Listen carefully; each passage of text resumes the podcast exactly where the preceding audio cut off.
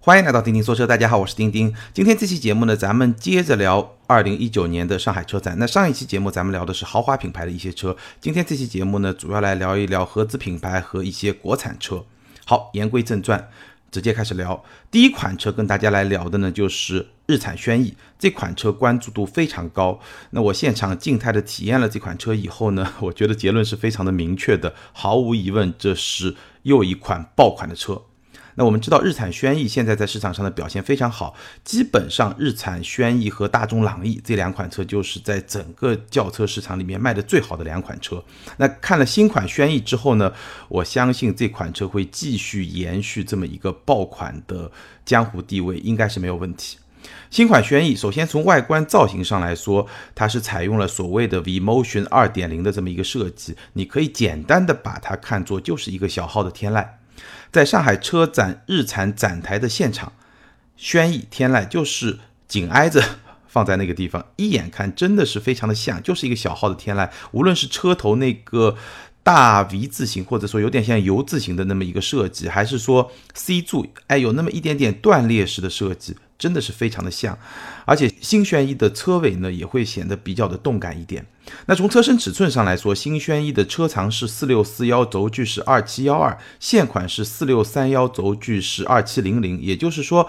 新轩逸比现款轩逸也就是长了一厘米，轴距也是长了一厘米，车长也是长了一厘米。那基本上车身尺寸是差不多的。动力呢，现在能够看到的数据基本上也是一个一点六排量的自然吸气，可能会达到一百三十九马力国六的排放标准。这个是一些基本的情况。那静态体验下来，我大概觉得比较好的有这么几个点吧。第一个呢，就是乘坐空间真的是非常的宽裕。对于一辆紧凑级的轿车来说，前排。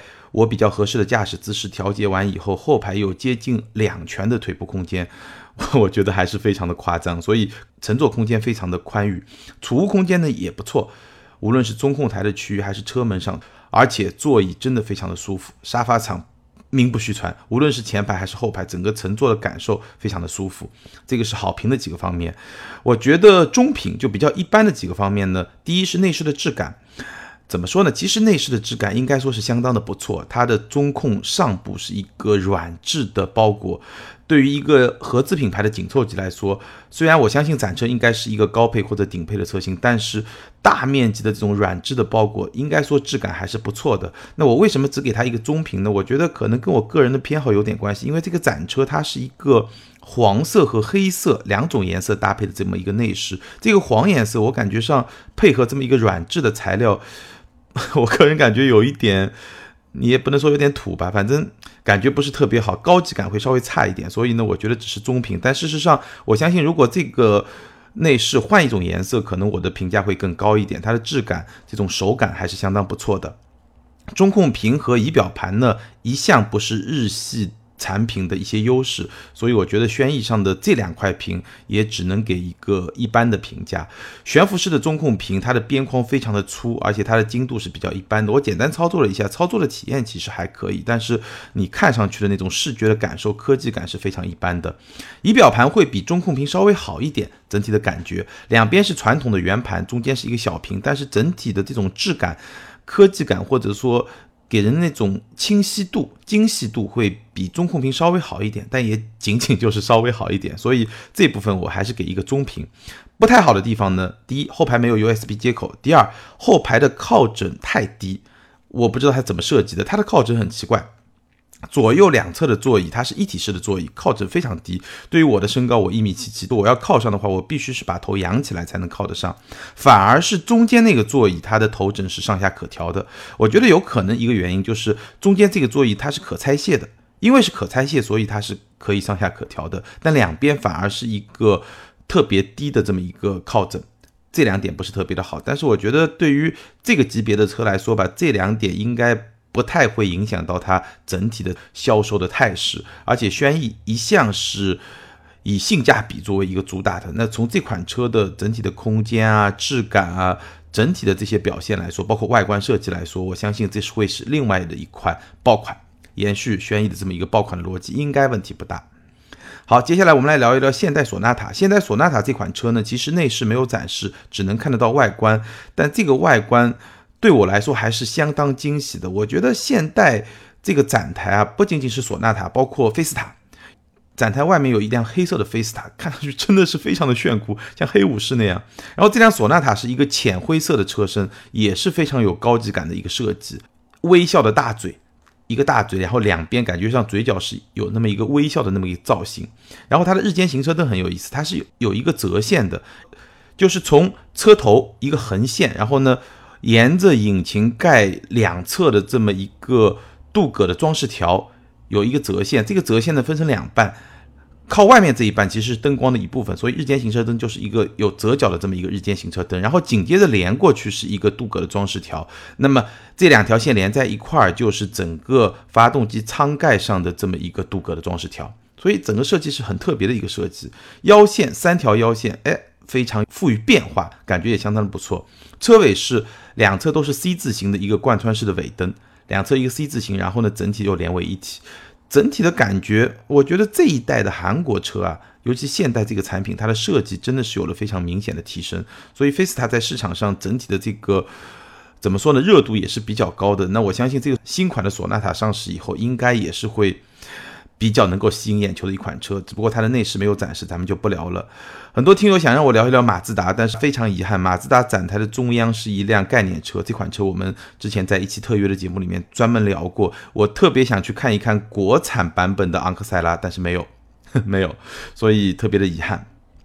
丰田 RAV4，RAV4 是一款关注度非常高的车，当然它是 TNGA 架构下的车，这个大家非常明确。RAV4 的内饰其实也没有开放，它的车门也是锁住的，但是呢，它的窗玻璃颜色特别浅，就是一个正常的透明玻璃，所以呢，透过窗玻璃还是可以看到它的内饰。这款车整体的外观设计，我感觉上跟现款的 RAV4 差别非常的大，有点像什么呢？我打个比方，有点像森林人那种感觉，就是比较硬派的一个设计，棱角分明，然后整体非常的刚硬，而且呢，它的。黑色的车身下方的这个防擦条也是比较宽的，所以营造出那种有点野性、有点轻越野的那种感觉。双边双出的排气也是非常有力量感，所以这款车跟现款的 RAV4 差别非常大，而且跟我们印象中的丰田的产品其实差别也有点大，或者说呢？从某种程度上，它有一点像小号汉兰达的风格。当然，在 RAV4 上海车展发布大概第二天还是第三天，纽约车展新款的汉兰达也发布了，确实有点像。只不过呢，新款的汉兰达又会从这种比较硬朗野性的风格，再加那么一点点运动的风格，它会更加锐利一点，那么一种风格。好，我们回头来说 RAV4。那我透过玻璃窗看到 RAV4 的内饰呢，还是丰田风格的居家型的内饰。其实它没有像外观那么的激进，但是呢，内饰里面也有大量的直线条，跟外观有一个呼应。但是相对来说，它会更加居家一点。一个悬浮式的中控屏，三辐式的方向盘，整体也是比较简洁的，比现款来说也会更加简洁。然后感觉上好像层次感会更加丰富一点。粗看了一下，不是特别的仔细。那这款车呢？我现在得到的消息，今年第四季度一汽丰田会引入，而且很有可能明年广汽丰田也会引入。也就是说，RAV4 这款车很有可能也是一汽丰田、广汽丰田有两款产品在市场上来主打，这也是非常值得关注。大家可以继续关注这款车。动力系统呢，跟丰田的亚洲龙是一样的，二点五和二点五双擎，基本上。未来的丰田系的产品，像这种中级车都会是这么一个动力组合，也有可能再晚一点会搭载二点零的自吸，这也不是没有可能。好，接下来聊一款我相信很多朋友都特别感兴趣，我自己也特别感兴趣的车，算是一个中国品牌，也可以说是造车新势力，就是理想 ONE。这款车呢还是非常的特别。首先呢，它的市场定位，它的策略就非常的特别。补贴后三十二万八，这个价格已经公布了，而且全系只有一个配置，也就是说全系都是高配。这个理想的打法确实 跟别人不太一样，但是我是非常佩服理想的这种产品思维和用户思维的，它在这方面确实是非常的强的。所以呢，我特别仔细的去看了一下这款车，几个方面跟大家分享一下。而且理想 ONE 这款车周边永远都是人，所以真的要把它完全体验完，还不是一件特别容易的事情。空间，这是一款六座和七座版本的 SUV。那现场我体验的这款车是六座版本的，空间表现怎么样呢？整体来说，我觉得这款车的空间表现略微的优于汉兰达，基本上在一个水平，但是比汉兰达要稍微好一点点。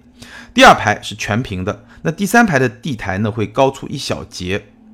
为什么说它空间会比汉兰达稍微好一点点呢？我大概的调整了一下，第二排和第三排可以同时获得一拳多一点点的空间，这是就腿部空间来说。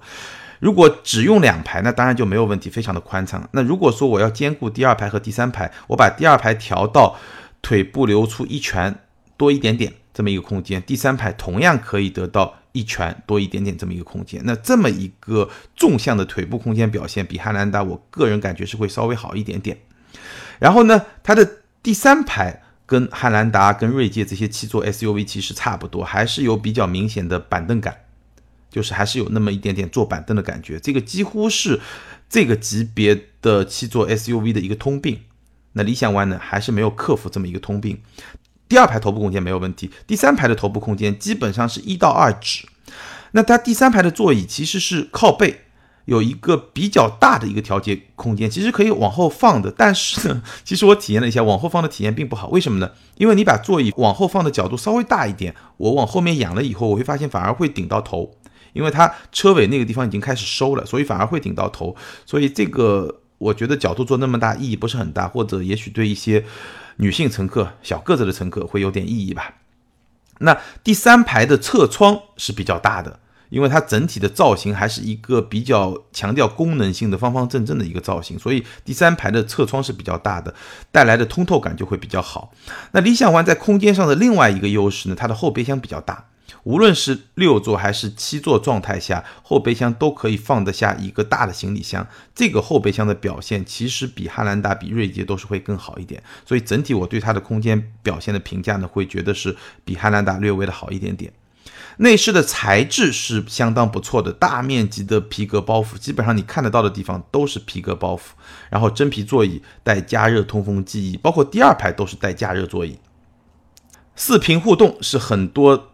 朋友可能对这款车特别感兴趣的，那我也大概的去体验了一下。这个四个屏呢，它是两套系统，仪表盘和中央下面这个屏是用的 Linux 系统。那 Linux 系统的好处肯定是稳定性更高了。然后中央的上屏和副驾前方的那个屏是安卓系统，那安卓系统的好处是可延展性更强。所以这四个屏其实是兼顾到一种可靠性、使用的可靠性和这种功能性。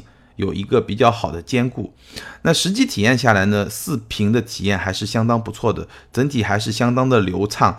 呃，仪表盘呢，基本上就是一些行车的信息，包括电池能量的信息、平均油耗的信息，然后中央一块呢还能显示一些导航的信息和车辆监控的信息。就辅助驾驶开启的时候呢，你能够去监控车道上的一些车道线啊、前方的车辆啊这些信息。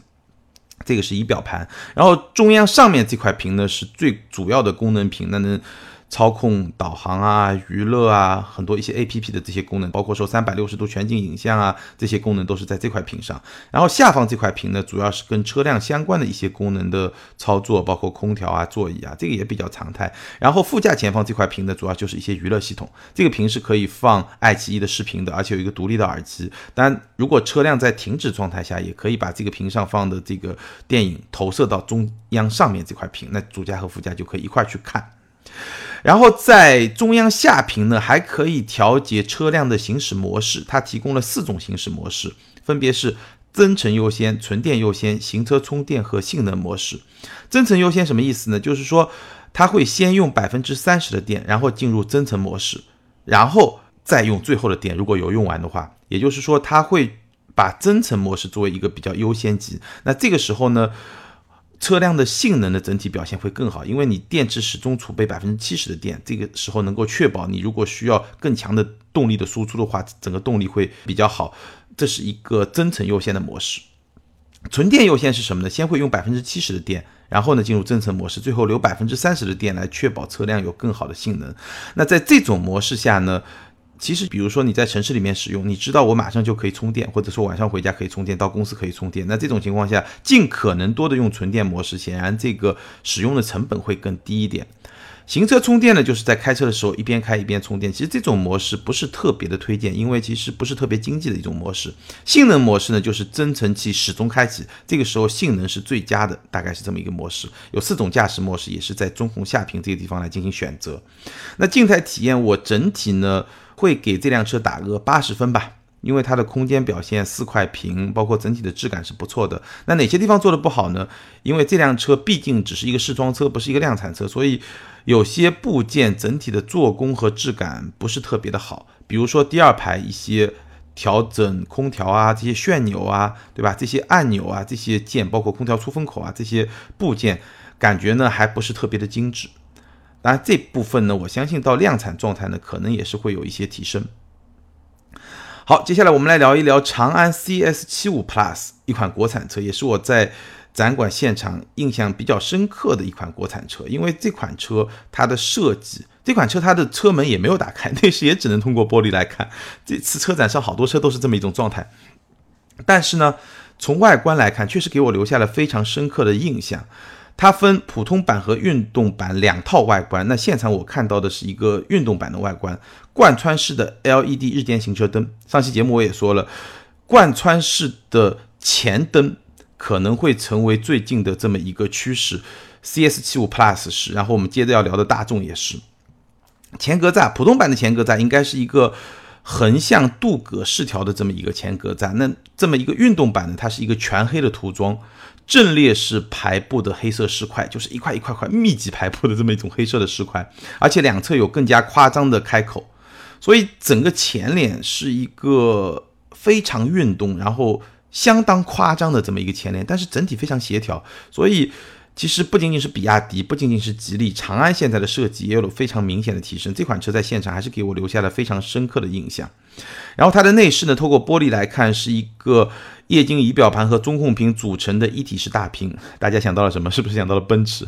我是想到了三辐式的平底方向盘，然后呢，游艇式的电子档杆，游艇式的电子档杆让我们想到了什么？奥迪对不对？所以还是能看到一些影子。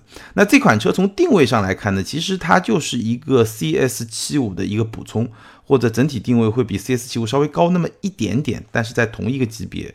那在这个级别呢，就有更多的产品，更多的队伍，对吧？去打拼这个级别。轴距二七幺零毫米，只比 CS 七五长了一厘米。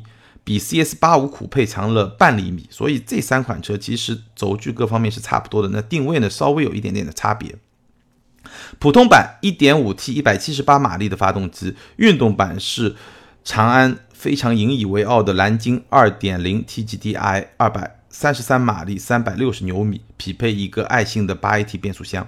所以从发动机动力单元的配置也能看出它的定位其实是介于 CS 七五和 CS 八五酷配之间，因为 CS 七五的动力储备是一点五 T 和一点八 T，CS 八五就是二点零 T，那它呢是一个一点五 T，一个二点零 T，上下都跨到了，大概是这么一个状态。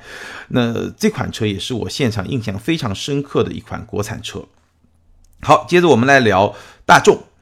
大众呢，其实我在车展之前两天参加了大众品牌 SUV 之夜这么一个活动，在这个活动上，大众展示了比在车展现场更多的一些 SUV，包括展示了它在中国市场布局 SUV 的一个计划。真的怎么说呢？就是这个计划非常的宏大，到二零二零年，中国市场上销售的大众 SUV 将达到十二款，现在是六款，将达到十二款，再翻一番。上汽大众和一汽大众都将拥有完整的 SUV 的产品线。首先把这个布局完成的是上汽大众，上汽大众其实现在已经基本上完成了 T Cross 小型 SUV、途岳紧凑型、途观 L 中型、途昂中大型。那这次上海车展又带来了途昂 X，途昂 X 这款车我们待会儿再来说。这是上汽大众的从小型紧凑型。中型、中大型和中大型酷配 SUV 大概是这么一个阵容。一汽大众现在已经有的是探歌和探岳。那在大众品牌 SUV 之夜又展示了两款概念车，一款叫轿跑 SUV。那这款轿跑 SUV 的概念车的名字其实是 SUV 酷配 Concept，轿跑 SUV 概念车。现场目测啊，应该就是探岳的轿跑版，或者说是探岳这个级别中型 SUV 的轿跑版。这是第一款，第二款呢是一款中大型的 SUV，也是一款概念车，叫 SMV Concept，也就是 SMV 概念车。那这是一款中大型的 SUV，所以呢，一汽大众基本上这个级别的产品线也就会比较齐整了。那我们简单把几款新车介绍一下，途昂 X 在上海车展已经来了，五月份就会上市。简单的来说，你可以把这款车理解为是拥有动感溜背造型的五座版途昂。它在海外的名字其实是途昂酷配，但在国内呢叫途昂 X，反正意思差不多。关键两个点，第一个五座。五座版本只有两排座椅。第二个呢，它的车顶线条是有一点点酷配的感觉的。但是呢，因为我们知道原来途昂是一款七座的中大型 SUV，那现在呢变成了五座。虽然说那条弧线哎有点轿跑的感觉，但是因为它往下压，其实是在车身比较靠后的部分，所以第二排的。空间，无论是腿部空间还是头部空间，还是非常充裕的。毕竟是那么大一款车，你坐一个五座的车，所以空间是非常的充裕的。这款车前脸和途昂一样霸气，LED 的大灯，碳纤维的运动套件，二十一英寸的抛光轮圈，自适应的悬架，十点二五英寸的全数字液晶仪表盘和九点二英寸的触控屏，所以基本上就是一款怎么说呢？我可以把它理解为是。更大号一点的冠道，这么一个级别的这么一款车，相信还是会卖的比较好，因为确实非常的霸气，而且五座嘛，我相信作为七座版途昂的一个补充，应该不会有太大的问题。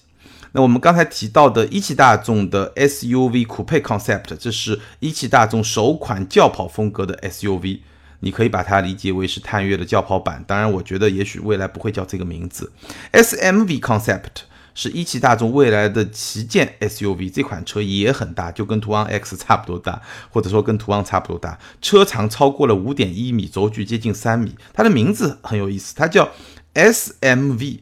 这个 M 呢，我的理解有点是 MPV 的那个 M，也就是说这款车它的实用性会比七座 SUV 更好，有一点点往 MPV 去靠的那么一种感觉，所以非常值得期待。也是贯穿式的头灯。那一汽大众的这两款概念车的量产版会在二零二零年，也就是明年上市，从而把一汽大众的 SUV 的产品阵容就会补齐了。那从这两款概念车的感觉来看呢，大众 SUV 未来的设计方向可能不会像现在那么的中规中矩，纯粹追求大气，它会在大气和动感犀利之间找到一个新的平衡。因为两款概念车的整体的那种视觉的感受，确实会更加的犀利，更加的动感。所以大众在一九年、二零年整个 SUV 产品线会进一步的去扩充。好，最后我们聊一聊可以说是普通品牌的豪华座驾，就非常霸气的两款车，福特的两款车，就是 F 幺五零的高性能版和 F 幺五零的限量版。我们专门聊过一期福特猛禽，就是 F 幺五零猛禽，其实就是 F 幺五零的高性能版，那我就不展开来说的。今年来到上海车展的是福特猛禽的新款。福特猛禽呢，你基本上可以把它看作是一个公路版的越野赛车，或者把它看作是一个皮卡中的战斗机，三点五 T 非常高功率的这么一款发动机。然后呢，它的设计也是非常越野导向，或者说越野拉力导向的这么一款车。我们专门聊过，那新款升级的主要还是这些部分，比如说全面升级的 Fox 赛车级的电子可调避震系统。什么意思呢？就是当悬架和车身上的传感器它侦测到车辆进入飞跃状态，你能想象一辆六米的车要飞起来，就它必须要飞起来。当这个传感器监测到车辆进入飞跃状态的时候呢，系统可以在千分之一秒内自动调整阻尼的刚性设置，最大程度的优化车辆的操控性和稳定性。就是车辆飞起来再掉下来的时候，整个悬架能够撑得住。这是新款福特猛禽优化的一个地方，而且它搭载了全新的越野定速巡航系统，可以在越野状态下实现一到三十二公里每小时的这么一个自动定速巡航。那除此之外呢？其实这一次上海车展，F 幺五零带来的重点是限量版，福特 F 幺五零的限量版。那这款车呢，跟猛禽的。定位会不太一样，猛禽是更加强调性能，而这款车呢更加强调豪华属性，所以呢你可以把它看作是一款拥有超级实用性、拥有猛禽的 3.5T 的动力，然后再加上拥有豪华属性的这么一个富豪的超级玩具。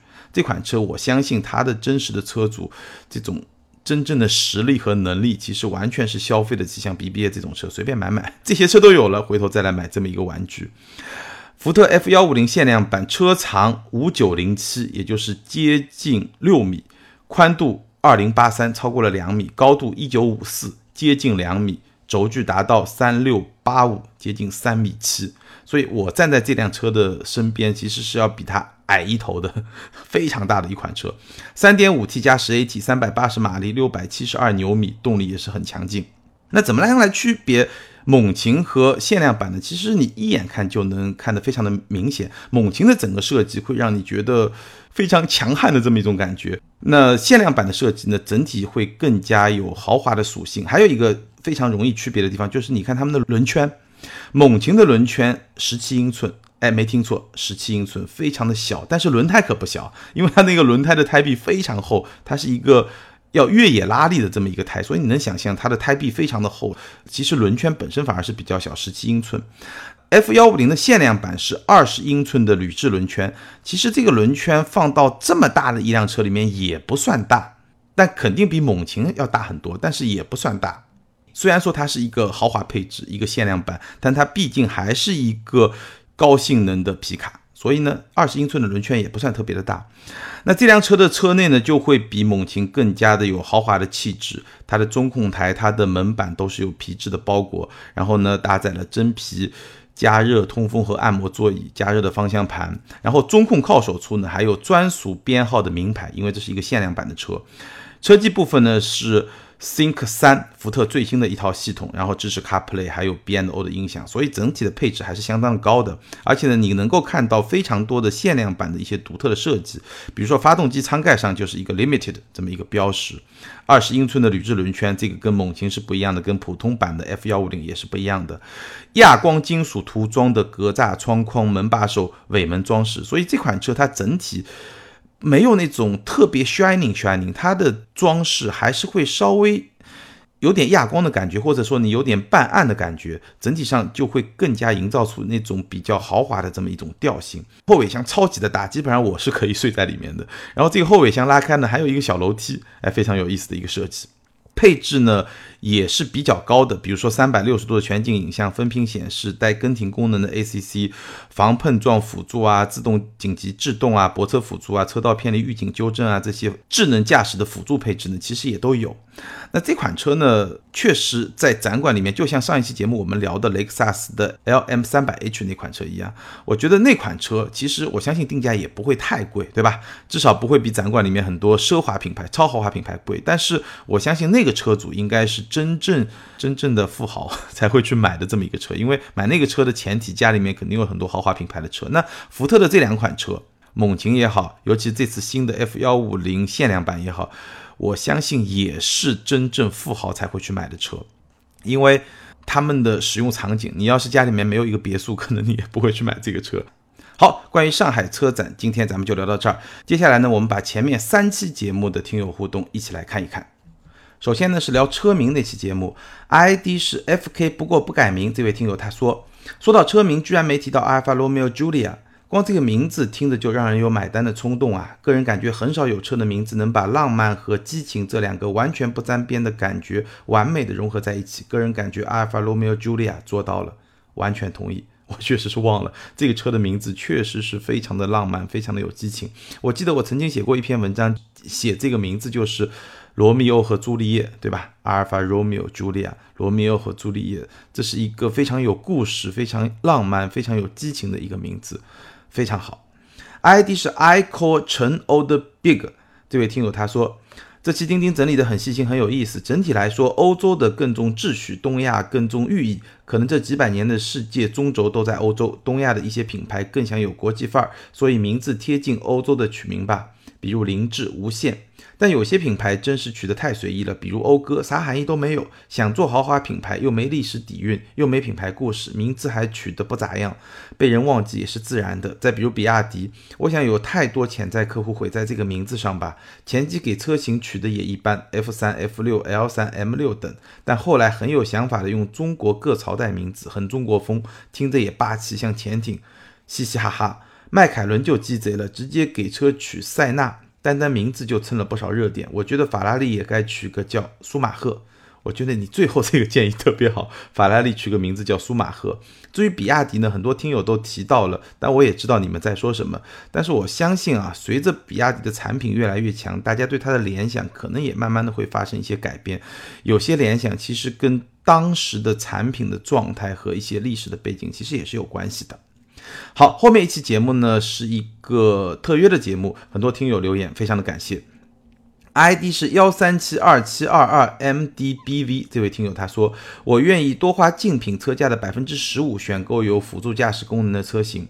现在很多高速公路几乎全程都没有路灯，晚上高速尤其遇上雨雾天气，每台车都开着远光灯。在这种情况下，司机对隔离带的距离、后车超车的状态、前车突然急刹等路面情况的判断，肯定比不上机器来的迅速和准确。常言道，安全二字。值千金，加点钱保自己和家人的平安，又顺便可以使自己开得轻松一点，我觉得是值得花这个钱的。百分之十五，这个给的价格还是挺高的。如果是一辆十五万的车，那基本上就两万出头的这个价格了，其实还是挺高的。当然你说的有道理，对于经常要跑高速，尤其是夜间跑高速的消费者来说，我觉得。辅助驾驶还是非常实在的这么一个功能，而且这个功能吧，你不用不知道，你用过了习惯了以后，我觉得还是会有一定的依赖性，尤其是在跑高速或者说有时候跑高架的时候。ID 是鱼龙泉这位听友，他说领克零三开了近七千公里，节假日回老家，高速堵车，用自适应巡航很好用，走走停停，坐车人一点都感觉不出来车是自己走的。平时遇到前车急刹车，自己没太注意，车会先报警再刹车，比较人性化。下雪天和乡间小路上，油菜花长到路上，也遇到过误报警，给我刹停了，吓我一跳。你说的这个情况非常的常见，现在某一些。辅助驾驶其实，在某一些路段，它的表现未必会特别的好。就像你说的，比如说乡间的路，对吧？有一些花花草草，对吧？或者说有一些树枝伸出来，还是会有些误报警。那我相信这种状况，随着这个技术的不断的发展，也会慢慢的去改善。好，上一期节目咱们聊的是上海车展。ID 为小爽 Yoga，他说，丰田或者雷克萨斯的厉害之处就在于让大家对加价和等车觉得习以为常，这是其他厂家需要深思和学习的。我觉得这个也没法学，因为这里面有很复杂的因素。丰田和雷克萨斯首先加价等车也不是所有的车都这样，对吧？也是部分的车款。那这些车款确实供不应求，那供不应求有很多原因。首先是在供应链这个层面上，因为雷克萨斯还是在坚持进口，而且包括丰田的个别的车款啊，虽然是国产了以后，但是它的。部分零部件的产能可能有一些限制，所以它在供应上还是会有一些问题。这是第一。第二呢，丰田、雷克萨斯它整体是一个全球布局，它没有把中国市场的优先级放到一个特别高的优先级的这么一个位置上。这个问题我也聊过，这也导致了它的部分爆款产品可能长期处于供不应求的这么一种状态。那这么一种状态是跟丰田的全球战略是有关系的。这一点其实我相信很多别的车厂就模仿不来。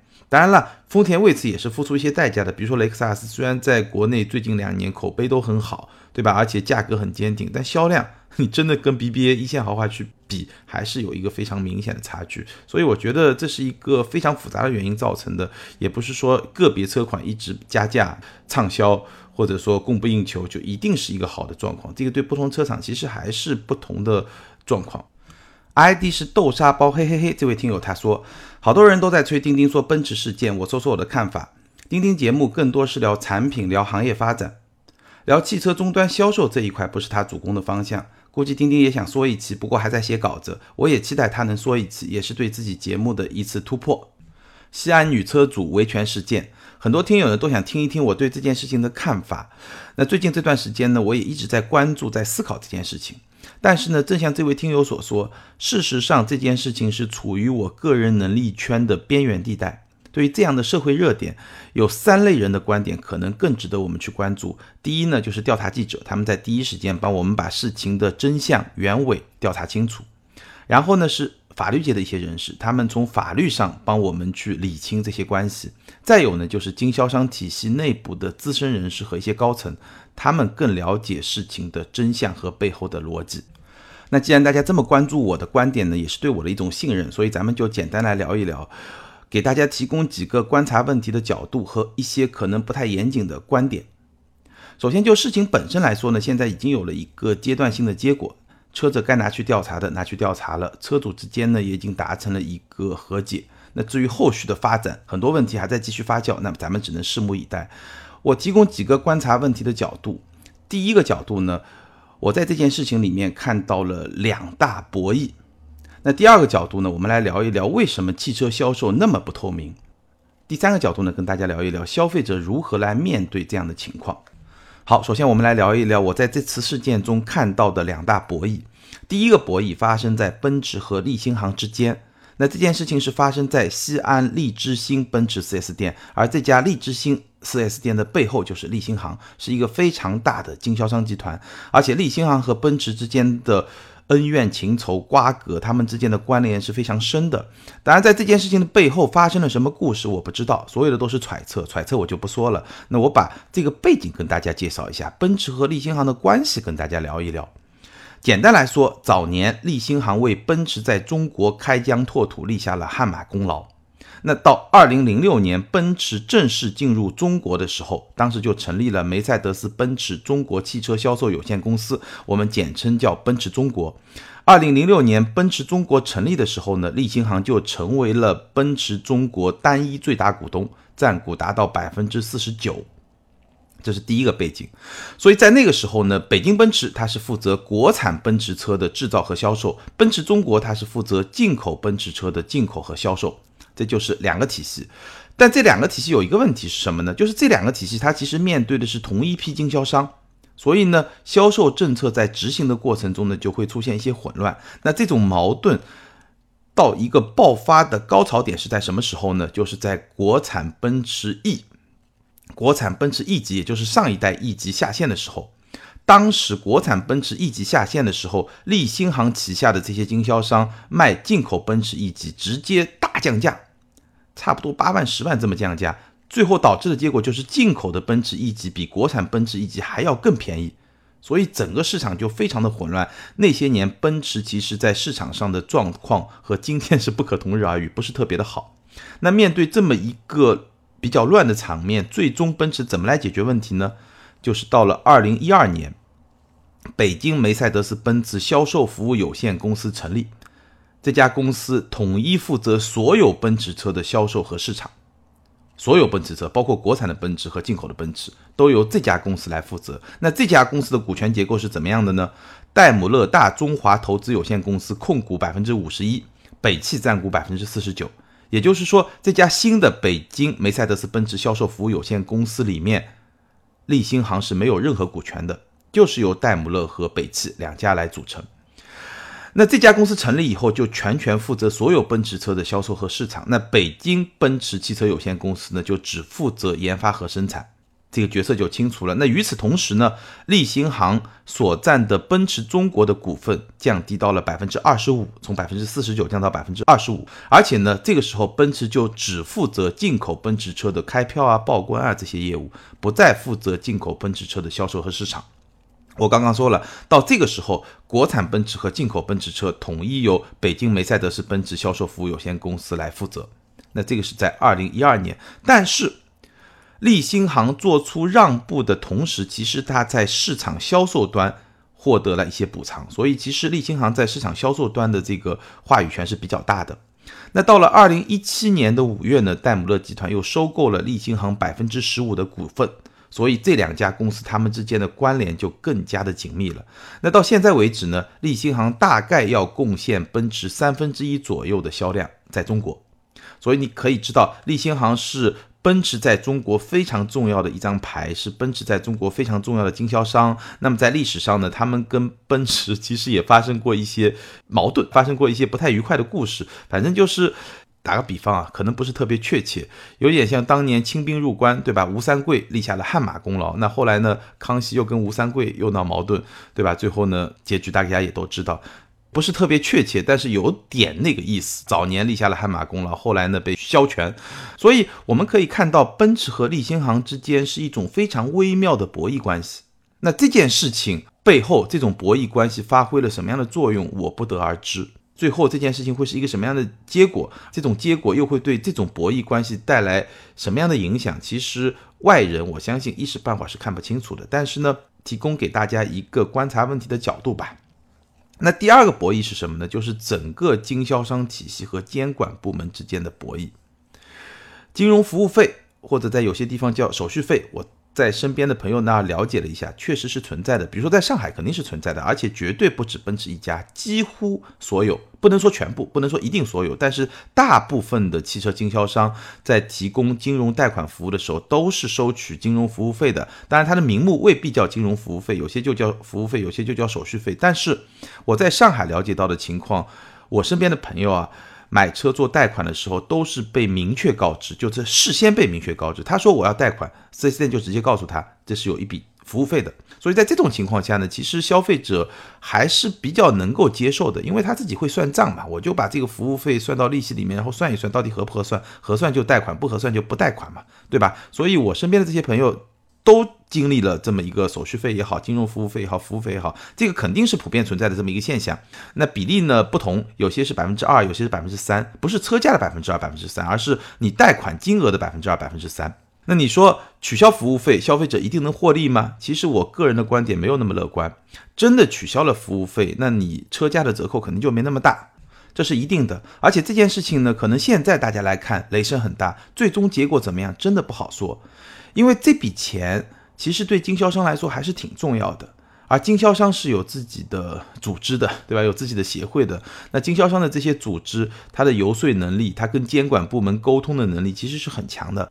所以说这件事情最后会是一个什么样的结局呢？我个人觉得还真不好说，大家可以拭目以待。好，这两层博弈关系可能可以帮助大家来观察这件事情。我们讨论第二个问题：为什么汽车销售那么不透明？这个问题呢，我其实已经思考了好多年了，绝对不是这一两个礼拜的事情。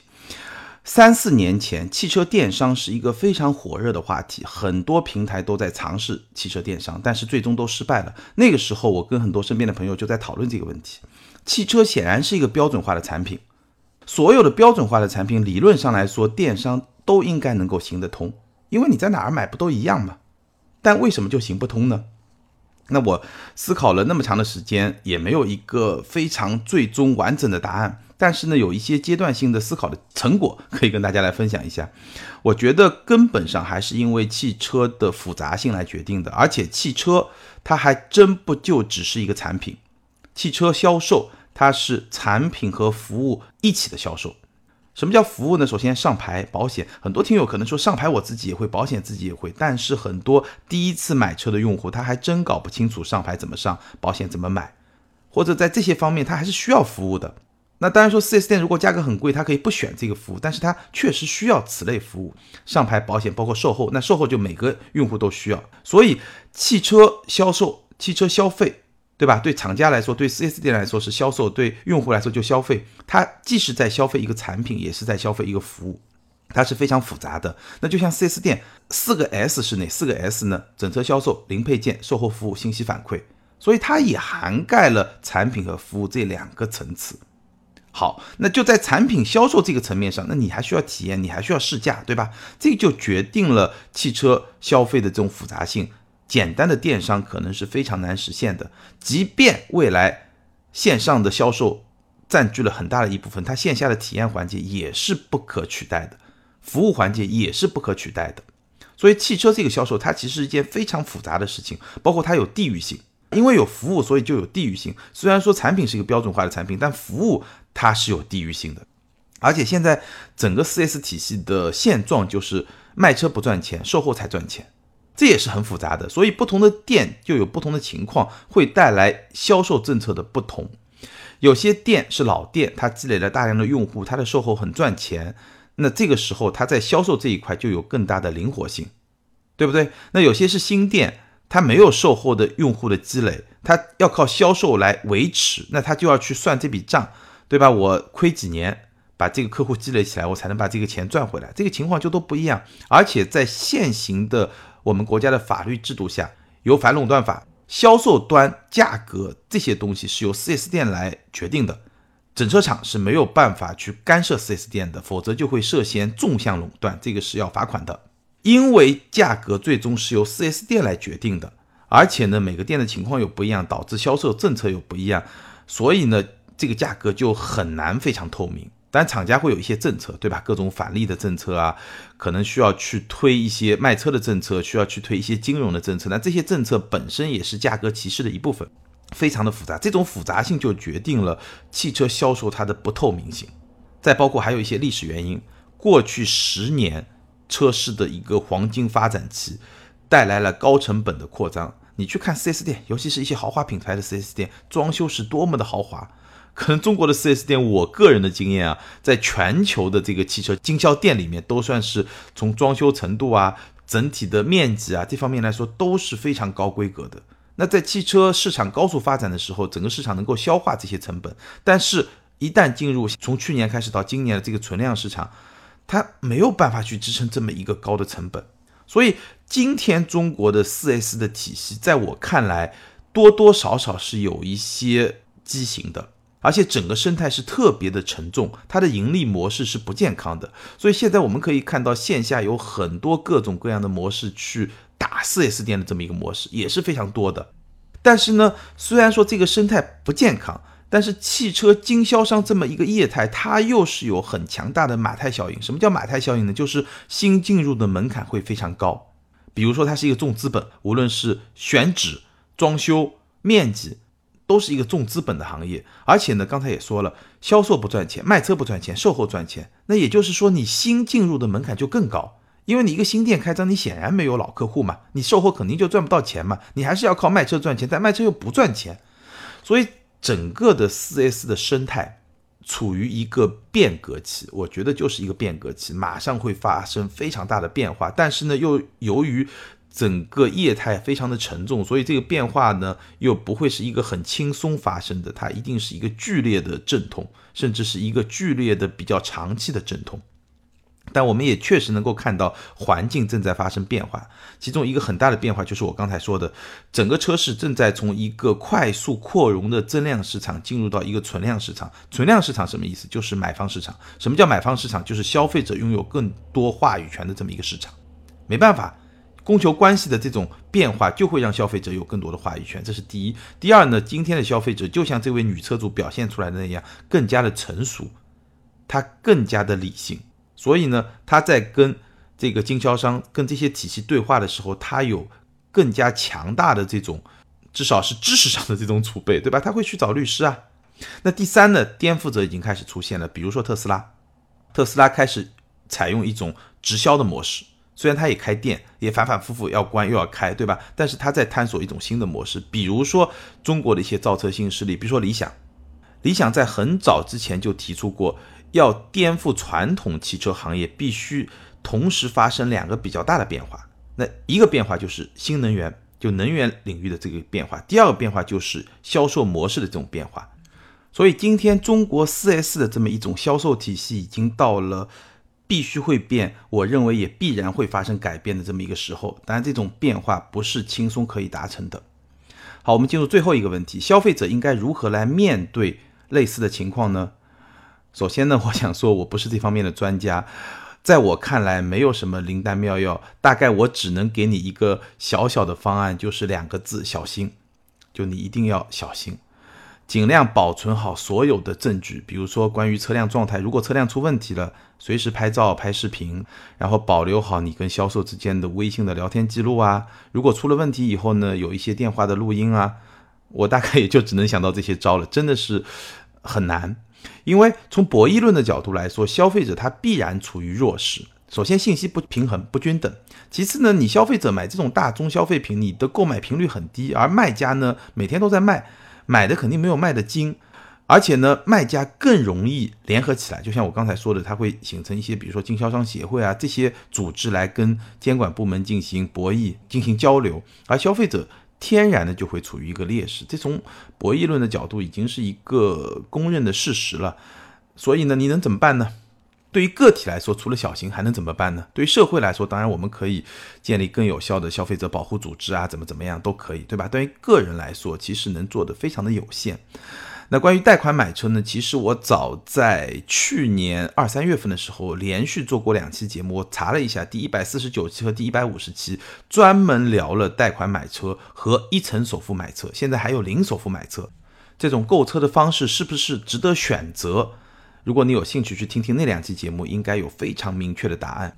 多留点心眼，不要仓促的做决定。有些事情呢，想想清楚。该计算的，好好算一算。自己数学不好呢，找身边数学好的朋友，好好帮帮忙，算一算，到底合不合算，对吧？